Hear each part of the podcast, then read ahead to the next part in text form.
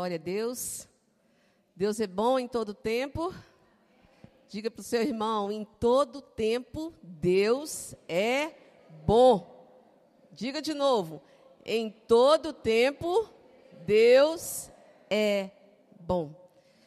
Nós vamos compartilhar a palavra do Senhor depois desse período de louvor aí, de adoração. Como que realmente Deus habita em meio aos louvores, quando a gente está na adoração, como que realmente a gente vai em outra dimensão, né, irmãos? E na realidade, o Senhor, desde que Ele nos criou, o desejo dele é nos aproximar dele, mas a gente percebe que por causa do pecado, como que nós somos intimidados para retroceder, ou para não prosseguir, ou para não viver aquilo que o Senhor tem para nós. A palavra de hoje nós vamos caminhar sobre o tema, né? Que a gente vai estar tá lendo no livro de Mateus. Mateus capítulo 14. Nós vamos estar falando saindo da intimidação e voltando para o propósito. Vamos declarar? Saindo da intimidação e voltando para o propósito. Amém? Pai, em nome de Jesus, nós te louvamos porque o teu coração, ó Deus, deseja que isto suceda no coração de cada um dos teus filhos. Quando o Senhor nos criou, o Senhor nos criou com um propósito. Mas, ó Deus, por causa do pecado, por causa do eu, por causa das vontades carnais, como, ó Deus, que nós nos afastamos dos teus propósitos. E nós queremos, Pai, em nome de Jesus, nos fortalecer nessa noite, abrindo a Deus o nosso entendimento e permitindo que o Teu Espírito Santo venha nos convencer do que, que se trata essa palavra que o Senhor tem para ministrar aos nossos corações, ó Deus, neste dia, Pai. Este é o dia que o Senhor fez. Não é um dia qualquer, não é um dia para ser desperdiçado, não é um dia para viver de qualquer maneira, Pai. Mas é um dia para a gente aproveitar esse momento e essa oportunidade de trazer à memória, Pai, aquilo que nos dá esperança. Quantas frustrações, ó Deus, por nos distrair e sair fora do teu propósito quanta fraqueza, quanto medo, quanta frustração, quanta decepção, por não estarmos vivendo dentro da tua vontade. Mas que nessa noite, em nome de Jesus, possa ser repreendido todo espírito de medo, todo espírito de intimidação, todo espírito de dúvida, tudo aquilo, ó Deus, que queira nos impedir de prosseguir e prosseguir não de qualquer maneira, mas como diz na tua palavra, prosseguir de vitória em vitória e de força em força. Isso é possível quando estamos dentro do teu propósito. Nós te agradecemos desde já, Pai. Vem Espírito Santo. Você pode colocar a mão no seu coração e dizer: Vem Espírito Santo, faz algo novo faz algo novo. Eu preciso de entender isso que o Senhor quer me dizer nessa noite. Eu não quero ficar à mercê, à beira do caminho, mas eu quero seguir pelas veredas, pelos caminhos eternos de Deus, traçados pelo Senhor para mim. Em nome de Jesus. Amém e amém. Amém? Saindo então da intimidação e voltando para o propósito de Deus. Como que a gente percebe na nossa caminhada, como que por vez ou outra, por circunstância ou outra, vem alguma situação para nos intimidar, para enfraquecer, para distrair, para que a gente acabe alimentando a carne e não fortaleça o espírito, mesmo como cristãos, sabendo, sabendo quão importante é fortalecer o nosso espírito. Quando diz fortalecer o espírito, diz fortalecer o vínculo de relacionamento com o pai, de filho para pai. Não é algo que só alguns líderes de igreja, alguma coisa alcança. É para os filhos. É para os filhos. E a gente vê em Mateus, capítulo 14, algumas situações, a gente vai ver aqui, vamos ver se vai dar tempo, três situações de intimidação e Deus trazendo de novo para o propósito. Mateus 14, a partir do verso 24.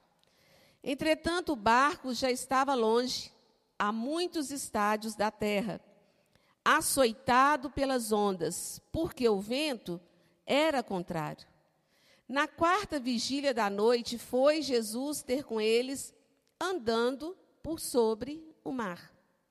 E os discípulos, ao verem-no andando sobre as águas, ficaram aterrados e exclamaram: É um fantasma. E tomados de quê, gente? Medo, intimidação. Em vez de ser um momento ímpar para se chegar diante do Senhor, eles, tomados de medo, eles gritaram: É um fantasma. Mas Jesus imediatamente lhes disse: Tem de bom ânimo, sou eu, sou eu não temais. Respondendo-lhe Pedro, disse: Se és tu, se és tu, Senhor, manda-me ir ter contigo por sobre as águas. E ele disse: Vem, vem. E Pedro, descendo do barco, andou por sobre as águas e foi ter com Jesus. Reparando, porém, na força do vento, teve de novo, teve o quê? medo. E começando a submergir, gritou: Salva-me, Senhor. E de novo, prontamente, Jesus, estendendo a mão, tomou e lhe disse: Homem de pequena fé, por que duvidastes? Subindo ambos para o barco, cessou o vento.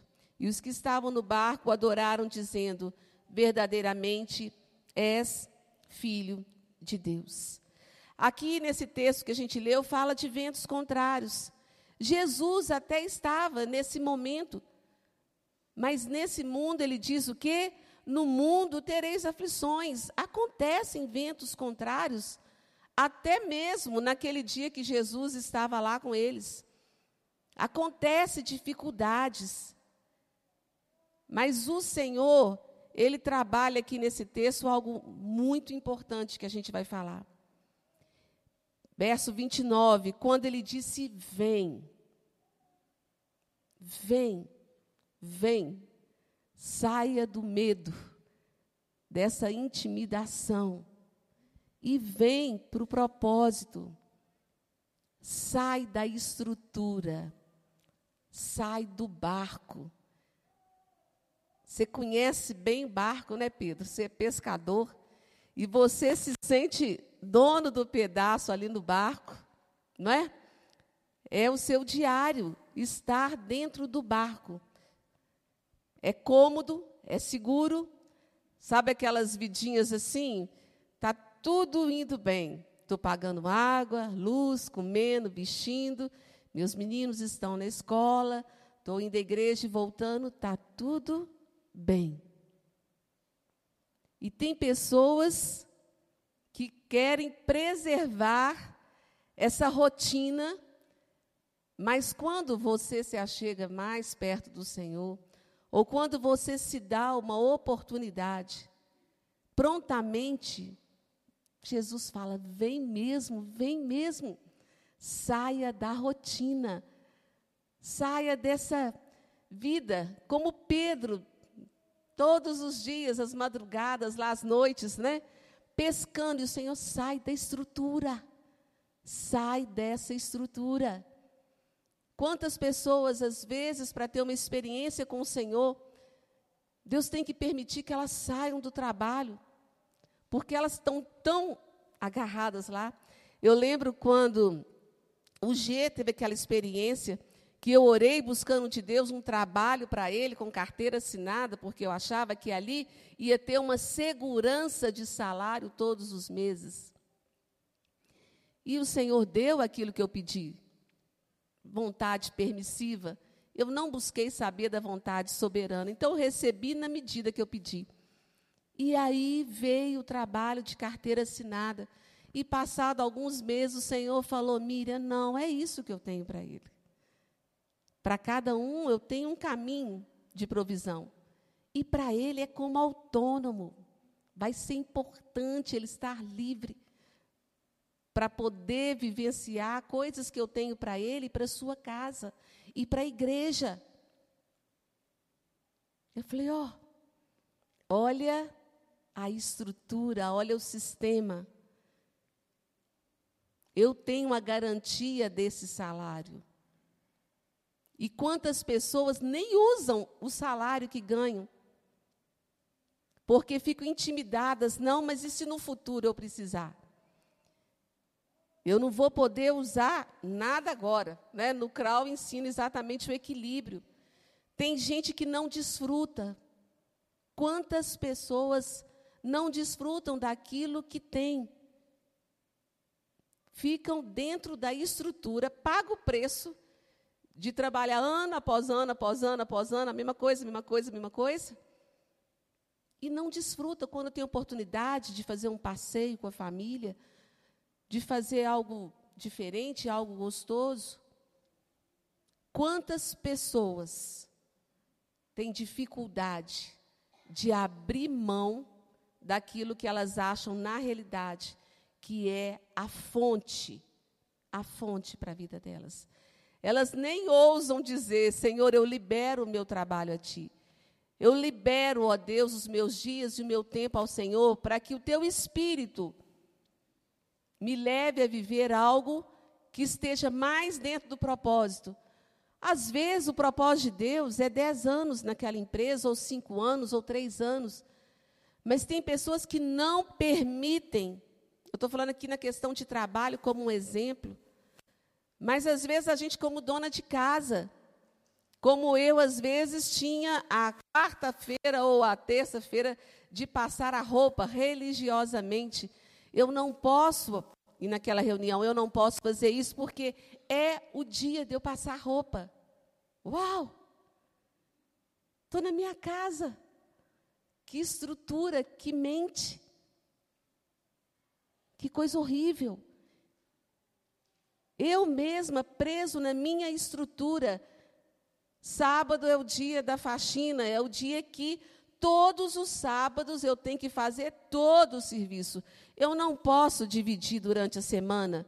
Um dia lavar a cozinha, outro dia eu lavar a roupa. Eu tenho que fazer tudo num dia só. E aí, no final do sábado, ninguém chega perto de mim, que eu tô, né, gente? Né? Né? sabedoria. Se permita, não seja intimidado. Mas na minha família sempre tive esse hábito, mas eu sempre fui assim. Mas se você está vivo e tem oportunidade de mudar hoje, muda. Aquele dia foi a oportunidade de Pedro. Pedro desce do barco, Pedro. Desce do barco. Eu sei que você está totalmente preso aí, mas eu quero te levar para viver algo maior. E sendo intimidado. Mas e se eu sair do meu conforto, dos meus limites, das minhas contas? Se eu sair, o que, que vai ser?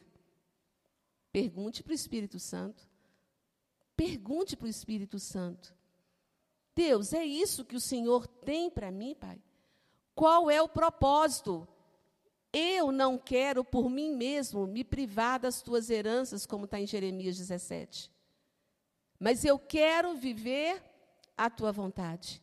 Então aqui a gente vê Jesus trabalhando com a estrutura de Pedro. E ele está trabalhando, graças a Deus, com a estrutura de cada um de nós. Amém, gente? Você se permite? Você confia no Senhor a esse ponto?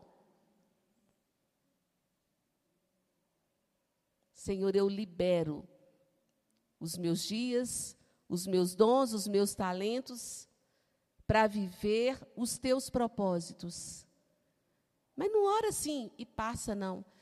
Pai, eu vou abrir um propósito, eu vou jejuar durante uma semana, ou 21 dias, ou eu vou abster disso ou aquilo, porque eu quero promulgar um tempo de entrar no propósito do Senhor.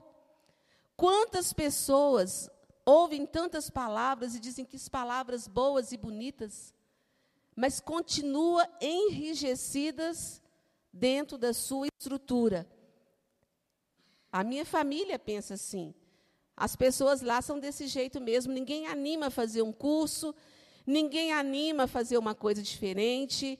Na minha família, as mulheres são assim. Toda quarta-feira é o dia da limpeza, todo sábado é o dia disso, toda quinta é o dia daquilo. A partir de que ponto que a gente está indo nessa tradição sem permitir que o Senhor nos leve a viver o propósito dele. A gente vê outro exemplo, Elias e a viúva, lá em 1 Reis 17. 1 Reis 17.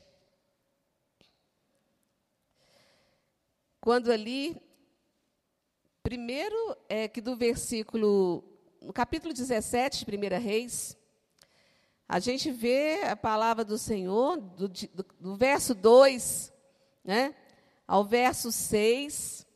Alguém que estava totalmente fora da estrutura era esse Elias, né, gente? Totalmente fora da estrutura. Ele, realmente, Elias, ele tinha tido uma experiência com o Senhor. Porque ele seguia não o curso das pessoas, mas a direção de Deus. E a gente vê quando diz assim, verso 2: Veio a palavra do Senhor dizendo: Retira-te daqui, vai para o lado oriental esconde-te junto à torrente de Querite, fronteira ao Jordão.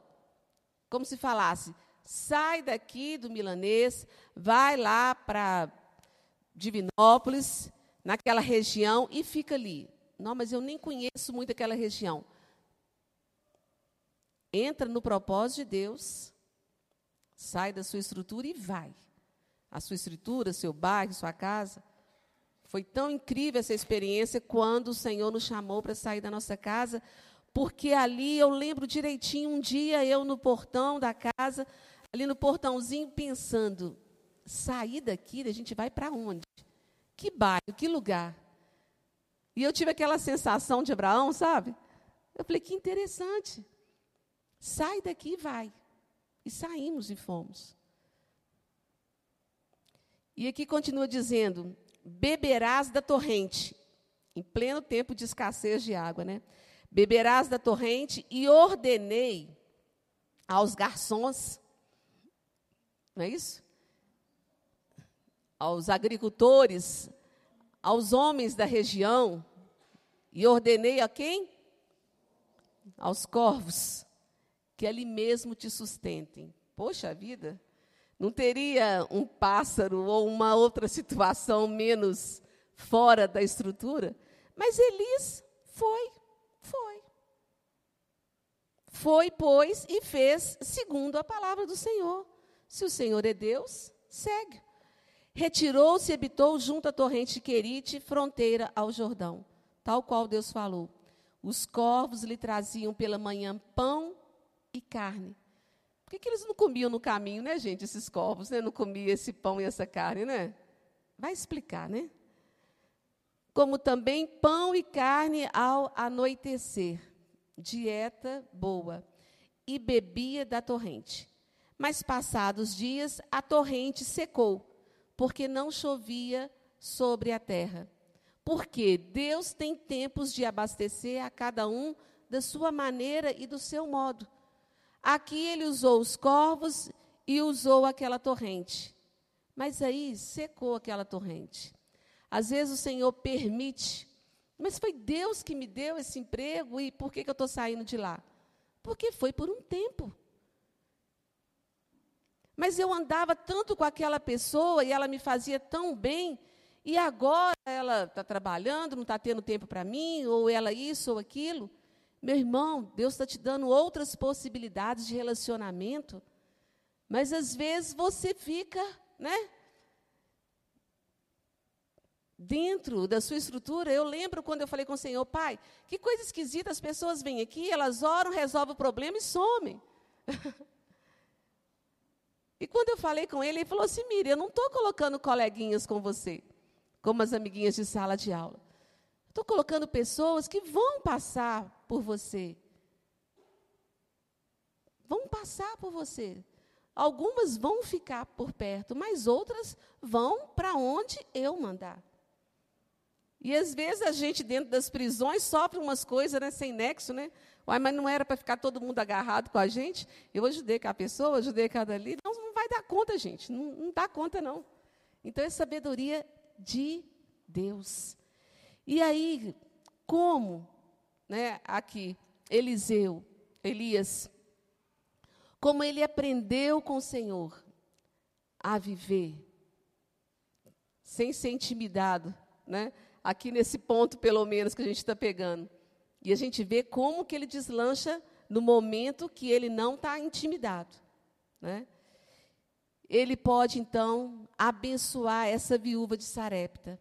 Ele foi canal de Deus para ensinar para essa viúva como que a gente pode, né? Sair da intimidação e viver o propósito de Deus. E aqui conta, né, gente, que verso 9: Dispõe-te, vai a Sarepta, que pertence a Sidom, demora-te ali, onde ordenei a uma mulher viúva que te dê comida. Então ele se levantou e se foi a Sarepta. Chegando à porta da cidade, estava ali uma mulher viúva apanhando lenha. Ele a chamou e lhe disse: Traz-me, peço-te uma vasilha de água para eu beber. Indo ela buscá-la, ele a chamou e lhe disse: No tempo de escassez de água, ele viu o coração daquela mulher que foi lá para. Bom, água tem, água eu vou trazer. Mas aí continuou. Já que ela se dispôs, então vamos continuar. Indo ela buscá-la, ele a chamou e lhe disse: Traz-me também um bocado de pão na tua mão. Porém, ela respondeu: Água até que dá para te dar, mas, tão certo como vive o Senhor teu Deus, nada tenho cozido. Há somente um punhado de farinha numa panela e um pouco de azeite numa botija. E vês aqui, apanhei dois cavacos e vou preparar esse resto de comida para mim e para o meu filho, comê-lo-emos e morreremos dentro de um sistema de intimidação, é só morte que a gente enxerga. Acabou. Acabou. Nós vamos comer, está no restinho, não tem mais condição, acabou. Já tem tudo já determinado. Vai ser isso que vai acontecer. Elias lhe disse: Não temas, não tenha medo. Fala para a pessoa que está do seu lado: Não tenha medo.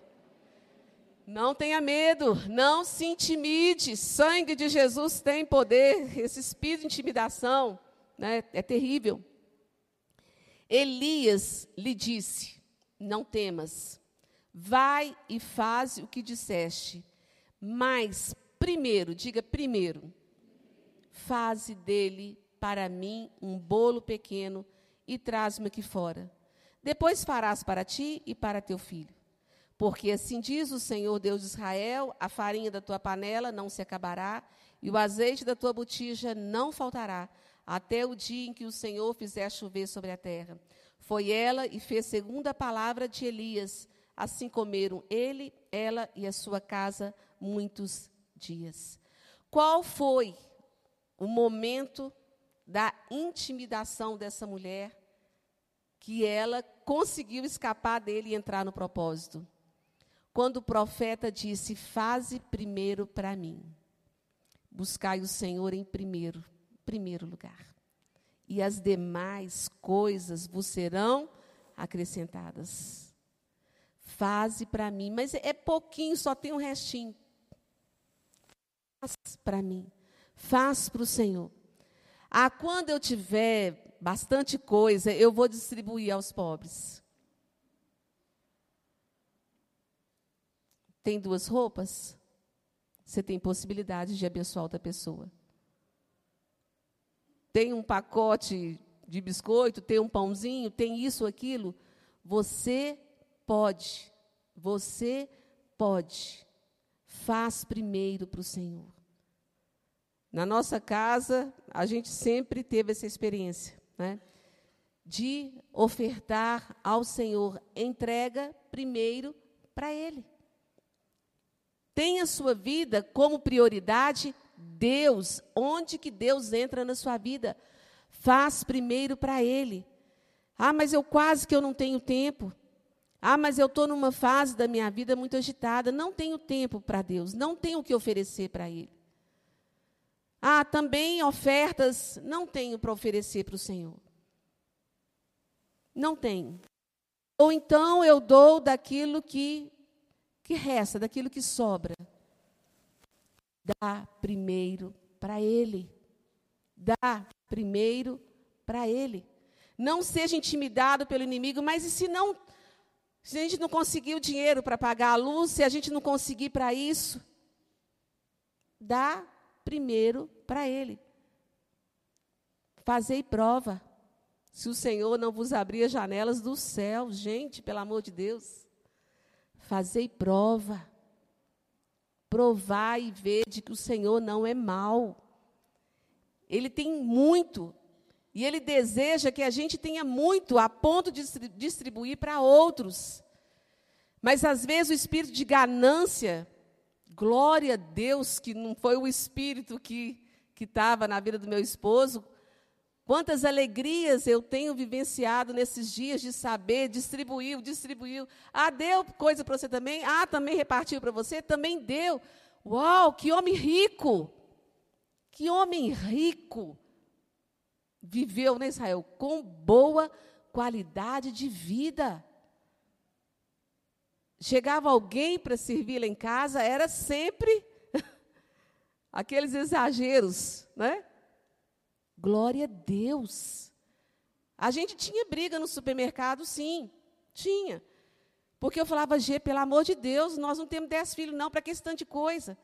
Ah, não, ele colocava e eu tirava, não, G, não precisa de tanto. Que coisa boa. Sabia lá que Deus ia levar ele com 63 anos, não é, gente?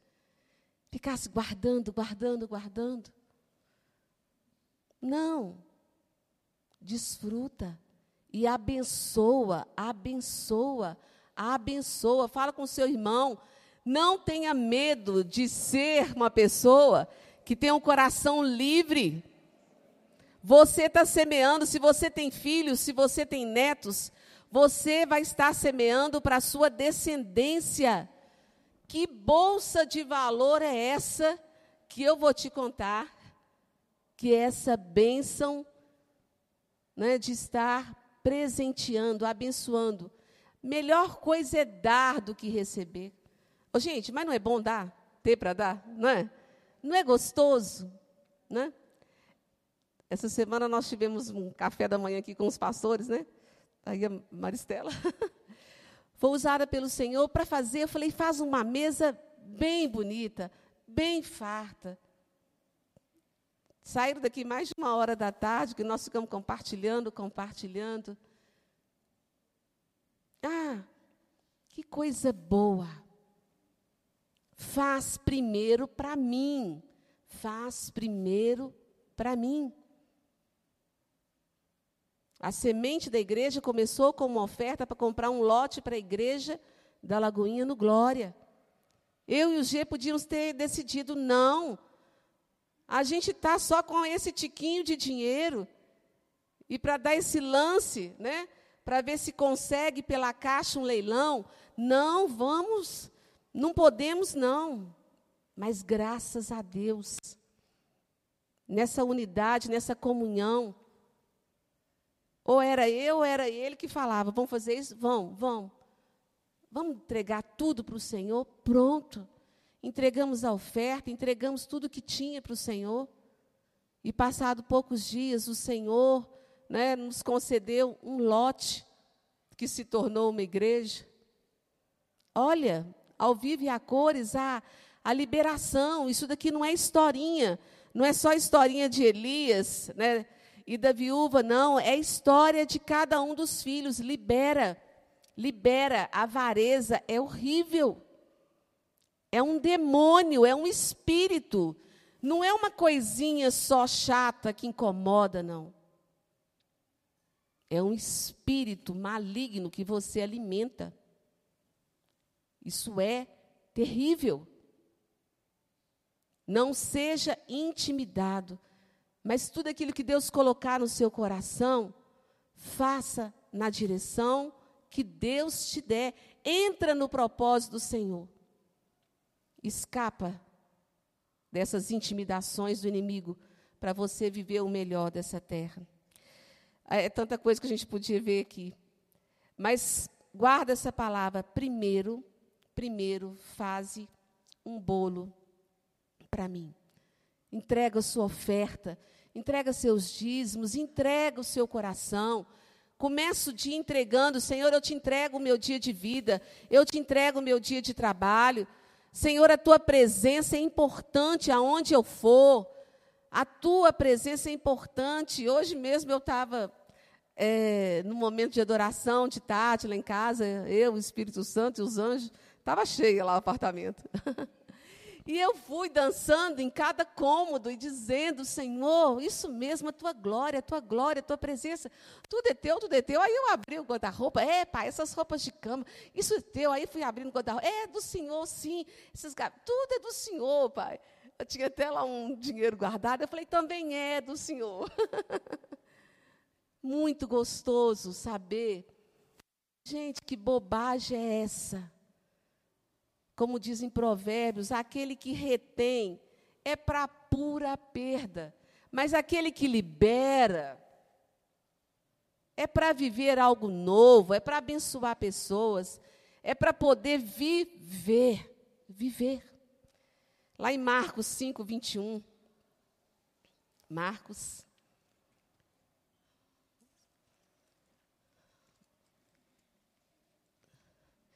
5, 21, me veio a experiência de Jairo. Então, de Pedro, a experiência de sair da estrutura, se permitir viver algo novo. Ali de Elias e da viúva, entregar o primeiro ao Senhor.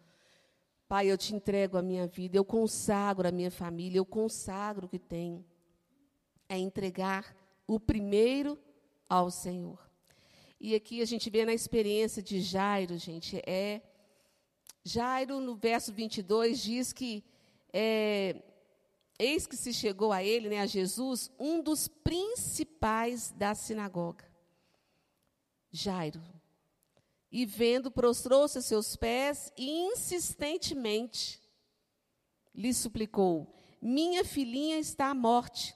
Vem, impõe as mãos sobre ela, para que seja salva e viverá. Jesus foi com ele. Ok. Mas no caminho, o que, que aconteceu, gente? Apareceu essa mulher enferma, com esse fluxo de sangue, que nessa época era considerada uma mulher, o quê? Imunda. E não é que Jesus, indo para casa aqui desse principal da sinagoga, que conhecia muito bem a lei e sabia que tocar numa mulher impura deixava a pessoa durante alguns dias, tipo numa quarentena, né? Jesus se permite ser tocado por essa mulher. Ela recebeu o milagre e a cura e identificou, sou eu mesma, essa mulher imunda, considerada impura, que te tocou. É como se fosse mais do que um Covid, né? Uma pessoa com Covid e eu vou te dar um abraço. Nossa, como assim, né? Mas aqui, Jesus se permitiu ser curado e ele não omitiu isso. Ele não omitiu. Ele falou: eu sei que alguém me tocou, e aí ficou claro para todo mundo: quem tocou foi uma mulher impura, imunda. E que situação para Jairo, né? Logo depois, Jesus vai tocar na filha de Jairo. E aí, gente? E a religião? Vai Jairo falar: ah, ah, eu conheço a lei. E hoje não vai dar para socorrer minha filha, só vai ter que esperar um pouco. Quantas vezes nós somos intimidados por causa de normas religiosas, de conceitos, de preceitos, mas eu aprendi que tem que ser assim. E se Deus quiser mudar, será que nós estamos dispostos? Ou tem que ser do jeito que nós aprendemos há 15 anos atrás? Quantas pessoas deixam de desfrutar uma vida de propósito no Senhor porque elas estão intimidadas pelo que as pessoas podem achar a respeito?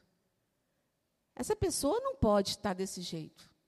Essa pessoa, ela não pode fazer assim. Como? Quem é o seu Senhor? Se o Senhor é Deus, se permita, porque quem pode ousar a contender com você quando você apresenta foi da parte de Deus que eu ouvi isso. Quem vai ter argumento contra um filho do Senhor? Você tem acesso no seu local de trabalho, de estudo, na sua casa, na igreja, para viver dentro do propósito do Senhor, se realmente te interessa viver a vontade de Deus. E cá para nós, se eu tivesse presa à religiosidade. Se eu tivesse acomodada, acomodada no barquinho, não tivesse saído dele, eu estava frita agora, gente. Eu não sei nem aonde que eu estaria. Mas que maravilha, que presente. Sair da estrutura. Dar o primeiro para ele. E poder dizer: sim, Senhor, o Senhor é maior para mim do que a denominação, do que a religião, do que a placa, do que tudo que tem aqui, do que todo esse ambiente. Eu já entendi que o Senhor é o meu Deus e é isso que eu decidi viver. É isso que eu prego. É isso que eu acredito. Tem mais alguém aqui que acredita? Tá livre aí, irmão? Sai do barco depressa e fala: Uhul! saindo da intimidação para poder viver o propósito de Deus.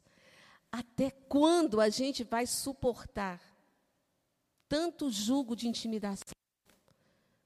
Você não pode pensar desse jeito. Você não está normal. Isso não é certo. E qual que é o certo?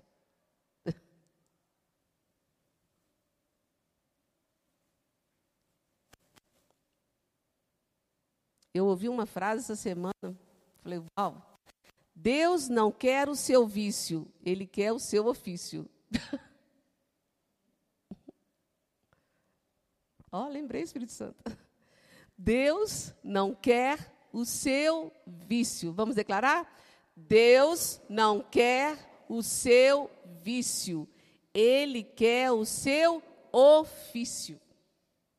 A tua presença, Pai a tua presença, a tua presença, a tua presença, a tua vida, a tua vida. Não me deixe ser enganado nem intimidado, mas eu quero a tua vida em cada cômodo dessa casa. Eu consagro ao Senhor cada familiar e eu declaro que tudo, tudo é teu. Consagre, consagre as suas finanças, consagre o que você tem, libera Libera, libera, libera. Obrigado, Pai. Ou oh, que seja assim durante toda a semana, Pai. Que a gente tenha muitos momentos sem pressa de sair da tua presença. Que possamos ser mais gentis como filhos e permitir melhores momentos de intimidade. Que possamos, ó Deus, fazer caso da tua palavra. Ouvimos tantos jornais, discutimos e lançamos tantas dúvidas e confusão pelos meios de comunicação. Quando o Senhor tão somente diz para sermos atalaias de boas novas, profetize a palavra do Senhor, faça declarações de bênção. Oh, Pai, que cada um de nós, você pode levantar sua mão se dispondo, que cada um de nós possa alegrar o teu coração. Que cada um de nós, como filhos, encorajados pela coragem do Pai que a gente tem, e fortalecidos pela força do nosso Deus, que nós possamos, ó Pai, viver dias dessa semana, Deus, aproximando o máximo do teu propósito, Pai. Fizemos como filho pródigo, né, Pai? Mas nós voltamos, voltamos, ó Deus, nesse dia declarando: Espírito Santo de Deus, me guie a cada dia, um dia de cada vez, meu irmão, não se atropele. Ah, daqui a seis meses, daqui a um ano, daqui a dois dias. Não. Só temos hoje para viver. Nesse dia, ore, abençoe quando chegar na sua casa. Abençoe quem está lá. Fala, olha, eu gostaria de te abençoar com a bênção que eu recebi. Abençoe, declare palavras de bênçãos, de encorajamento. Se o filho vos libertar, João 8, 32, né? verdadeiramente sereis livres. É de verdade, não é de mentira. De verdade. A gente pode ser livre de todo julgo. Eu só vou ser feliz quando eu fizer isso ou aquilo. Não. Eu sou feliz hoje. Dentro do propósito de Deus. Pai, recebe cada vida, Pai, tão, tão, tão preciosa Obrigado a Deus por cada um que o Senhor permitiu estar aqui, por aqueles que estão ouvindo, ó Pai, e vão ouvir essa palavra. Palavras de encorajamento, palavras que nos tiram da caverna e nos levam a viver algo maior. E que todas as vezes que o espírito de medo ou intimidação, ou de dúvida, ou de mendigação, como se precisássemos de favores. E aí nós nos dobramos a tantas pessoas. Pai, que isso não venha sobre nós. Mas se vier essas tentações, que nós possamos gritar socorro. Me socorre, Jesus. Me socorre. Eu não quero, eu não quero viver uma vida de intimidação e de medo quanto ao dia de amanhã muito menos quanto ao dia de hoje. Nós declaramos que a tua graça nos basta e que o teu poder se aperfeiçoa nas nossas fraquezas. Vai viver a melhor semana da sua vida. Jesus te libertou. Aleluia. Glória a Deus.